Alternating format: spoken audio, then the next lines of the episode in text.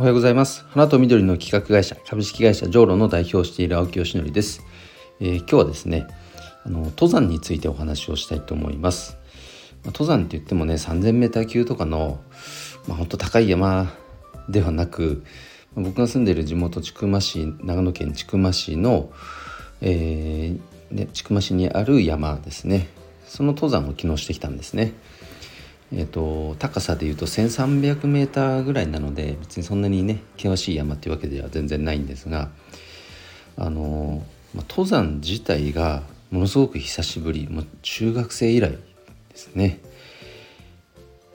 なかなかこう登山行こうっていうテンションにも今まであまりならなかったのとまあでもなんかあのせっかくやっぱここに住んでるのであればね地元の山を知るっていうのはなんか意義があることなんじゃないかなと思って軽い気持ちで参加しましたのででただその中で参加してみたらやっぱり勉強になったことがあったのでそれについてシェアしたいと思います。でそもそもこの登山はですね個人で思い立っていきなり登山したっていうわけではなくあの長野県千曲市の中で活動している緑を守る会というね、まあ、もうおじいちゃんおばあちゃんがね運営しているボランティア団体って言ったらいいのかなその活動されてる方がいてその方々が主催の登山会だったんですよ。でその、まあ、結論から言うと登山をすることでその古い道古道とか登山道これを守るという意味があるということを初めて知りました。あそあそういうことかと。やっぱりね人が歩くってことでちゃんと登山道が確保されていくんですね。ああなるほどなと思いました。確かにそもうその通りですね。でそれによって、うんとまあ、森が守られたりあとはこう植物にまあ出会えたり、まあ、植物採集はしないですけど鑑賞したりそういう楽しみ方がありますよね。であとはその町の歴史に触れるとか。こういういろんな意味がやっぱその登山には含まれているんだっていうことをあの昨日は勉強になりました。うん、でただね、まあ、もちろんねただ山登るだけだったら自分一人でも登れるかもしれないんですけどそれだとやっぱりあのその価値にね気づけずにスルーしてしまうことが多々あるなっていうのも分かったんですだからそのガイドしてくれる方の存在っていうのは絶対に必要だなと思いましたのでなのでこう昨日で言うと「緑を守る会」というその活動ですね。こういったところにきちっと一緒に参画してその中で、ま、登山を楽しみながら、ま、登山道を守りながら、えー、町の歴史を、え、学んでいくと。これはすごくなんか効果的なアプローチなんじゃないかなと思いましたね。なんか次回は10月にまた兄弟山というまた別の山を登るそうなので、え、そちらも、え、参加してみたいなと思いました。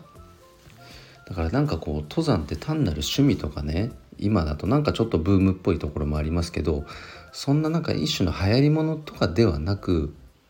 やっぱりすごく意義のあるものなんだっていう学びがあったのであこれは大事なことだなと思いました。